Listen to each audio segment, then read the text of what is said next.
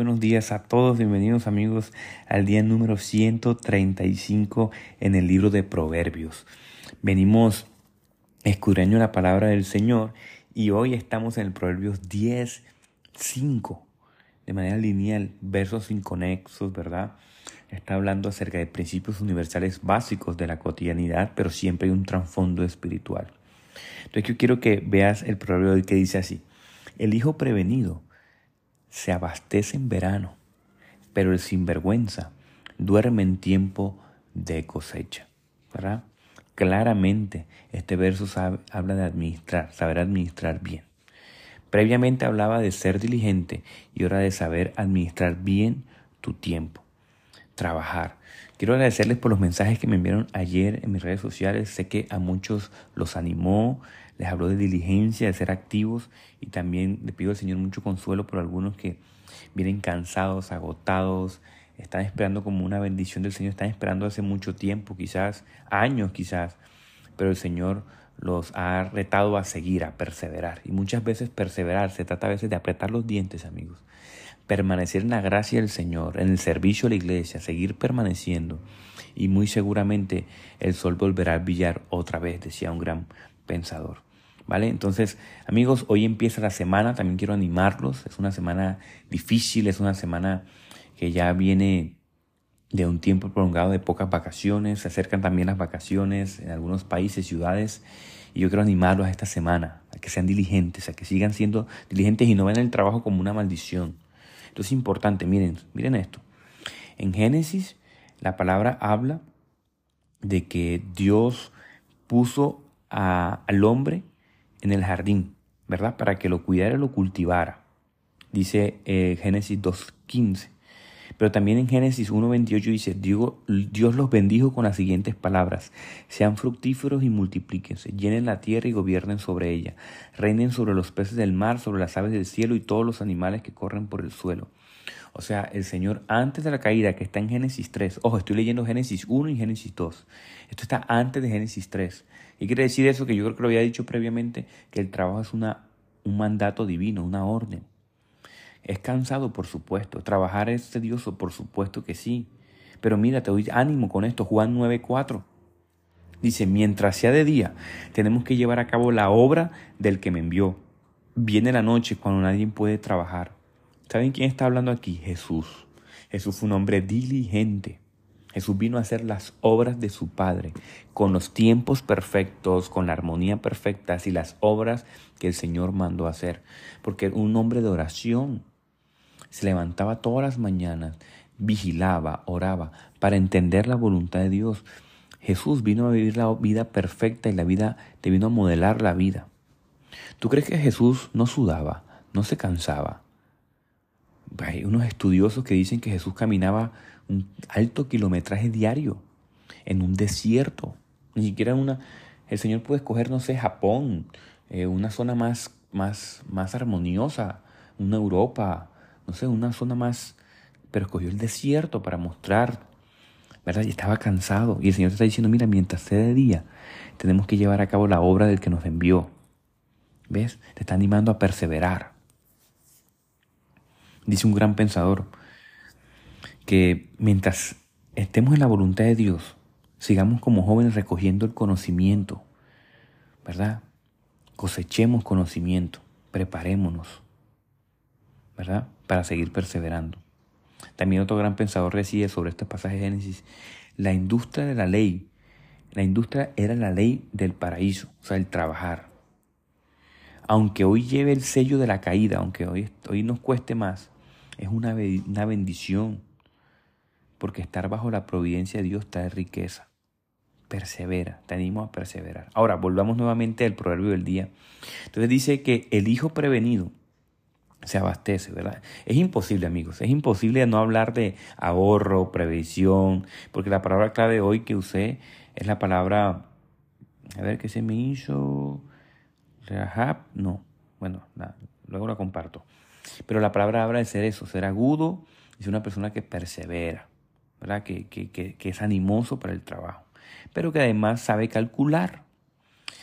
Cuando dice la palabra del Señor en Génesis 41, 46, miren lo que dice.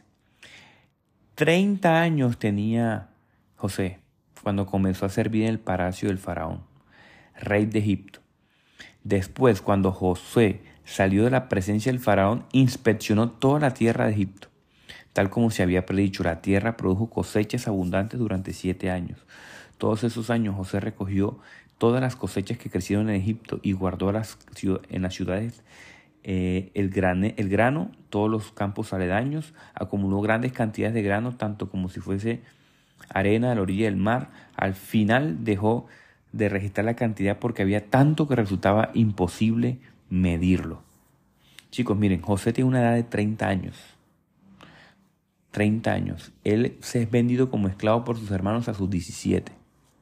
¿Qué estoy queriendo decir con esto, amigos? Para los que están pasando dificultad y están desanimados, fueron 17 años de proceso. Mira, vamos a sacar bien las cuentas. 3 más 10 son 13 años. 12 años y medio, 13 años de un proceso de construcción del carácter. José era un hombre joven. Y a sus 30 años apenas comienza su ministerio de salvación del mundo. José es un tipo de Cristo. Cuando tú vayas a leer la historia de José, no leas la historia de José, lea a Cristo, al que traicionaron, al que vendieron, al que sus hermanos le mintieron, lo engañaron, ¿verdad? Al que haciendo las cosas bien fue ajusticiado de manera injusta, el que cayó en el pozo, ¿verdad? Era una bendición para el pueblo, era una bendición para los que los rodeaban y a pesar de eso lo traicionaron, ¿verdad? Luego, luego desciende, ¿verdad? A, a los lugares más oscuros de Egipto, a los fosos. Esas cárceles antes no eran como las cárceles de ahora, con alimentos, no era una cosa, allá era el foso. ¿A representa a Cristo que descendió al infierno, al Seol? Y después que es ascendido ante el trono y coronado. Previamente este pasaje, mira, se le pone un anillo y se le lleva por todo el pueblo como gobernante y rey. Está exaltado. Es un tipo, es Cristo. Es como Cristo anunciado. Es un protoevangelio, es como que ya viene el rey que va a ser alzado. Y el mismo José es usado para qué? Para la salvación de la humanidad. De manera a los hijos y que no son hijos de Dios. ¿Ves? Ese reflejo de lo que nosotros tenemos que hacer y el reflejo de lo que Jesús hizo. No solamente para salvación del cristiano, solamente también para cuidado del que no es cristiano. Esa es la historia de José. ¿Qué te estoy queriendo decir con todo esto? Que el proverbio del día te habla de esto. El que es prevenido se abastece tanto física como espiritualmente para los buenos tiempos. Pero el sinvergüenza, el flojo, el vago, se queda dormido en tiempos de cosecha. Está perdido, está ciego. Eso es lo que nos está diciendo el Señor en esta mañana. José hizo lo correcto. Cristo hizo lo correcto. Se preparó espiritual y físicamente para el, desafío logístico que le venía. Amigos, o sea, coger una nación y salvarla. Eso, necesita un desafío, necesita la inteligencia del Señor. ¿Ves? Prepararte para administrar el pueblo de Dios. Si tú estás orando por un ministerio, si tú estás pasando por unas dificultades, pero sabes que tienes algo enfrente, amigo, tienes que, que prepararte espiritualmente y también naturalmente. ¿Cierto? Miren, parece que fuera costumbre del faraón que tomara el 10% del trigo. O sea, José no cogió y le quitó todo el pueblo para almacenar todo, no. Él aumentó el impuesto un 20%.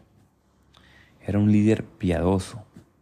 Una persona te dice, oye, mira, vienen siete años de hambre.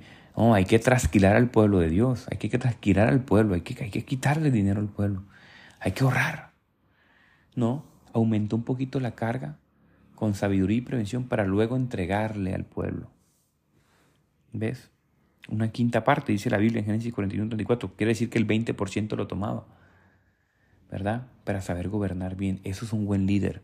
Aprende líder. Aprende a administrar los tiempos. Pide discernimiento del Señor. Sea un buen líder. No seas autoritario.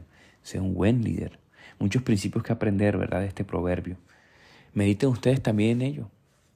Vayan a Génesis, lean esta historia, lean a Cristo allá en, representado en José. Mediten en la palabra de Dios, prepárense amigos. Sabes que estás en tiempo de bendición, en abundancia, o sea que estás en tiempo de sequedad, de desierto. Prepárate porque el Señor, el Señor está preparando caminos maravillosos para coronarnos en justicia. Vamos a orar. Gracias Dios por esta palabra y por este tiempo. Cuánto nos llena de ánimo y de gozo tu palabra. Solamente tu palabra, Señor, es que nos puede guiar y dar vida. Dicen muchos pensadores que es el único libro vivo que la puedes leer al lado del autor. Gracias Espíritu Santo de Dios porque nos iluminas estos pasajes que parecen pasajes sencillos, pero que tú nos das claridad. Tú interconectas toda la Biblia, Señor, para darnos luz, para arrojar luz a nuestros ojos, para arrojar luz en la oscuridad. Dice tu palabra que tú eres luz, la luz del mundo, Dios. Ayúdanos a hacer luz. Dale ánimos a mis hermanos que están desanimados. A todos los que me escuchen esta mañana, que se encuentran en desiertos, en dificultades, Señor. Anímalos, Padre Espíritu Santo de Dios. Anímate, dice tu palabra, Señor. Sé, sé diligente, trabaja de día. Apretemos los dientes, Dios. Y esos que están cómodos, Señor, inquiétanos. Muchas veces cuando estamos quietos, Señor, a veces parece sospechoso tener tanta abundancia, Señor, pero eso es bueno, que nos mantengamos vigilantes en tiempos de prosperidad. Nos mantengamos vigilantes y, y sepamos ahorrar y sepamos administrar. Ayúdanos, Dios, ayúdanos. Y que, Señor, cuando salgamos de este desierto, seamos más sabios, porque las dificultades y las experiencias son las que nos ayudan a ser mejores. No desaprovechemos, ayuda no desaprovechar una buena crisis.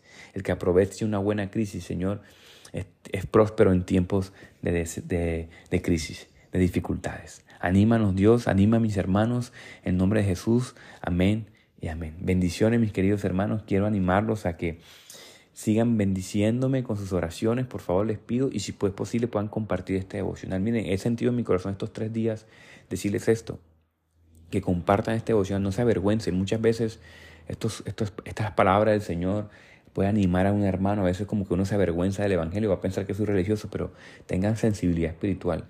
Si sienten escuchar esto y sienten, se viene a la mente algún hermano, algún amigo, algún familiar, algún miembro de la iglesia, compártanselo. Escuchen esto y ya, simplemente eso. He querido animarlos a ello. Entonces, bendiciones, les mando un fuerte abrazo y que el Señor los guarde. Chao, chao.